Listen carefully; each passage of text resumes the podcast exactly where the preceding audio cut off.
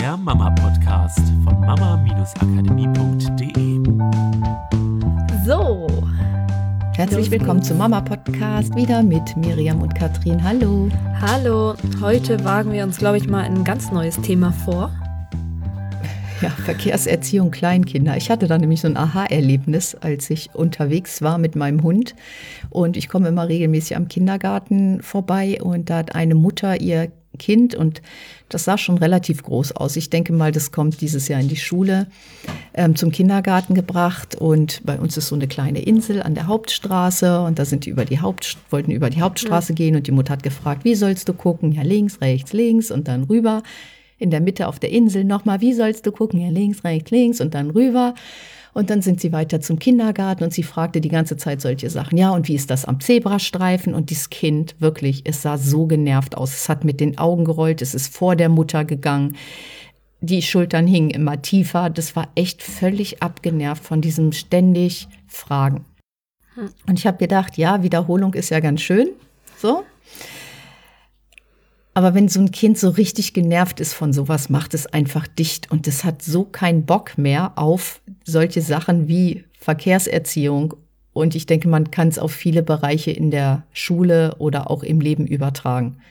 Also auch hier ist es halt wieder, was finde ich hier so deutlich wird, ist, die Absicht der Mutter war eine absolut positive. Es war einfach ihre beste Option. Aber sie will, dass das Kind sicher durch den Straßenverkehr kommt. Ja, das Kind kommt vielleicht bald zur Schule. Hier gehen halt die Kinder schon in der ersten Klasse alleine oft zur Schule oder mit Freunden.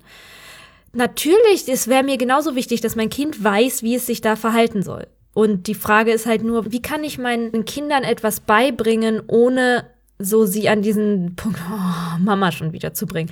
Dazu war heute Morgen witzigerweise ein Zitat gehört, das war auf Englisch, frei auf Deutsch übersetzt ungefähr, bring deinem Kind viel bei und im Notfall verwende Worte dafür. In der Schule haben wir gelernt, dass Lernen funktioniert, indem uns jemand anderes erklärt, erzählt, beibringt, wie etwas geht dass wir da Texte von haben, Erklärungen, viel, viele Worte, viele, viele, viele, viele, viel zu viele Worte, um etwas zu lernen. Doch das ist nicht das, wie wir eigentlich lernen. Und was ist die Alternative, wenn ich nicht die ganze Zeit hinter meinem Kind herrenne und die ganze Zeit predige von hinten und es fängt an, die Augen zu rollen und so? Und auch wenn man den Kindern schon viel beigebracht hat, wie musst du gucken, mhm. links, rechts, links. Und wie verhält man sich am Zebrastreifen, ist ja das erste Mal, das immer richtig vorzumachen. Mhm. Und der zweite Weg ist, glaube ich, wenn die Kinder dann tatsächlich davor sind, in die Schule zu kommen, einfach mit den Kindern Wege zu gehen, damit sie das auch generalisieren, andere Zebrastreifen zu nehmen, über andere Inseln zu mhm. gehen und einfach mal beobachten, hat mein Kind das schon drauf oder hat es das noch nicht drauf, dass ich notfalls eingreifen kann dass man dann noch mal vielleicht kurz erklärt, guck doch mal links und rechts, links, damit du auch weißt wirklich, dass die Straße frei ist. Und dann beobachtest du einfach wieder und predigst nicht die ganze Zeit, weil wenn das Gehirn zumacht, hast du halt auch nichts gewonnen. Ja, und dann glaube ich, kann sich also eine wichtige Sache ist halt Vertrauen, dass du Vertrauen in dein Kind hast. Und ich glaube, dafür ist diese Beobachtung auch super, weil du höchstwahrscheinlich 80 in 80 Prozent der Fällen gar nicht eingreifen musst weil das Kind es bei dir schon beobachtet hat. Das kennt das vielleicht noch, ähm, als es angefangen hat, laufen zu lernen, dass du es nicht auf die Straße gelassen hast, sondern immer nur an der Hand oder was auch immer, wie da eure Abläufe waren. So dass es bestimmt oft vorsichtig ist. Die Kinder sind meistens vorsichtiger, wenn wir sie mehr machen lassen, als wenn wir zu viel eingreifen.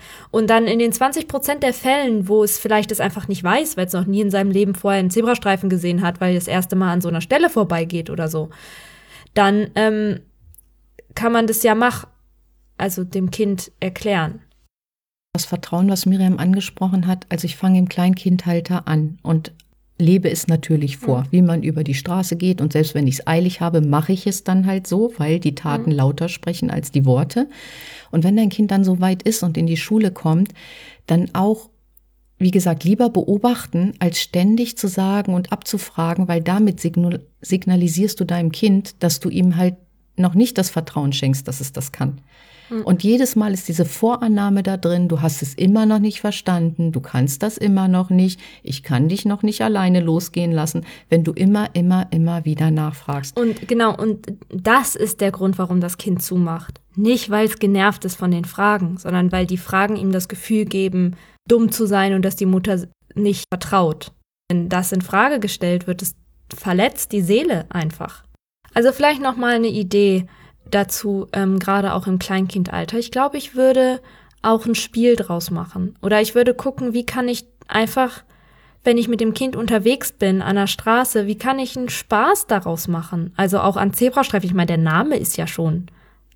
Also wird einem doch mit Kind was einfallen, um aus Zebrastreifen irgendeine witzige Geschichte zu machen oder ein Spiel zu machen, dass das Kind im Kleinkindalter lernt, was man an einem Zebrastreifen tut aus einem Spaß heraus, weil wenn das Kind Spaß daran behält und nicht ermahnt wird, dann wird es auch verknüpfen, worum es geht. Es geht ja nur darum, dass das Kind weiß, was zu tun ist. Und ja, bei Kleinkindern, mein Gott, da kann man auch sagen, bringst du mich sicher über den Zebrastreifen, ja. wenn ihr irgendwo unterwegs seid. Oder oh, das finde ich schön. Ne, also Gib deinem Kind die Kompetenz. Genau. Ja. Bringst du mich sicher hier über die Ampel? Sagst du mir nochmal, auf was wir achten ja. müssen? Guck mal, das machen ganz viele Erwachsene ja. falsch, nur damit ich das halt auch ja. immer richtig mache. Ist ja völlig Guck mal, egal. wir machen jetzt folgendes. Wir stehen an der Ampel und ich mache die Augen zu und du bringst mich sicher rüber. Ja, genau. Da kannst du ein bisschen linsen.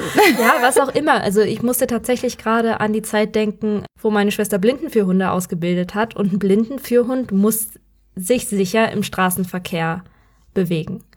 So, jetzt ist das ein Hund, dem du halt nicht erklären kannst, pass auf, da ist ein Auto, das kommt ganz schnell und wenn du vor das Auto rennst, dann passiert das und das. Das heißt ähnlich wie ein Kleinkind. So, wie bringst du einem Hund das bei? Du machst es wie Tricks. Wie Tricks für einen Hund wäre für mich wie Spiel für ein Kind. Du machst etwas daraus, was dem Hund Spaß macht, dass er dann auf einmal gerne am Bord stehen bleibt, weil er sagt und denkt, habe ich das gut gemacht? Habe ich das gut gemacht? Ja, habe ich gut gemacht. Ne? Guck mal, was ich kann. Und wenn du an diesem Punkt bist mit dem Kind, nicht indem du ihn mit Leckerchen belohnst, aber weil du ein Spiel draus machst oder eben sowas wie, magst du mich mal sicher rüberbringen oder so, ja, dann ist das Kind auf einmal stolz darauf, dass es dir zeigen kann, was ja, es kann. Ja, aber das Coole überhaupt bei den Blinden für Hunden, und das kann man super auch mhm. übertragen, ist, dass der Shift passiert, sobald der Hund die Verantwortung dafür übernommen hat. Ja, und das geht nur in dem Moment, wo du loslässt, wo du wirklich die Augen zumachst und sagst, okay, und jetzt für mich und ich vertraue dir. Genau, und Wage das ist ja richtig irre zu sehen, dass der Hund wirklich dann super sicher führt. Und ich hoffe, ihr könnt das so ein bisschen anwenden bei euch, mal zu gucken, wie kann ich mein Kind auf den, sagen wir mal, auf den Straßenverkehr vorbereiten, solange es noch klein ist, damit das, was es in Zukunft können muss, nämlich wenn es in die Schule kommt und sicher sich alleine durch den Straßenverkehr bewegen muss, die Sachen auch kann. Möglichst spielerisch anleiten und irgendwann auch mal stückweise die Kontrolle loszulassen und dem Kind die Verantwortung zu schenken, damit es diesen Shift sozusagen machen kann und eigenverantwortlich, weil es weiß, es kommt auf das Kind selber an, sich sicher im Straßenverkehr bewegt. Ja, das wollten wir euch diese Woche mitgeben.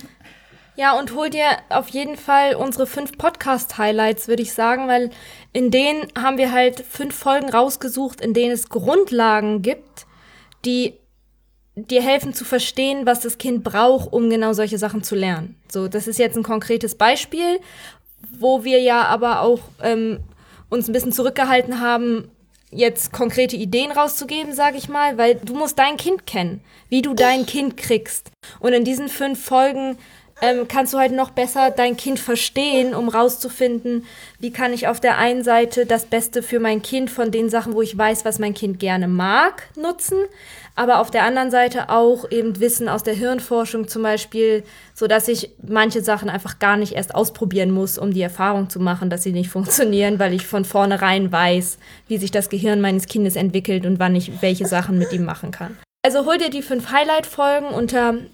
mama-akademie.de slash podcast folgen. Da hast du so unsere Must-Haves. Ja, dabei wünschen wir euch wie immer viel Spaß. Macht's gut. Tschüss. Tschüss. Das war der Mama Podcast. der Podcast, der Familien zusammenwachsen lässt. Mehr zu uns unter mama-akademie.de.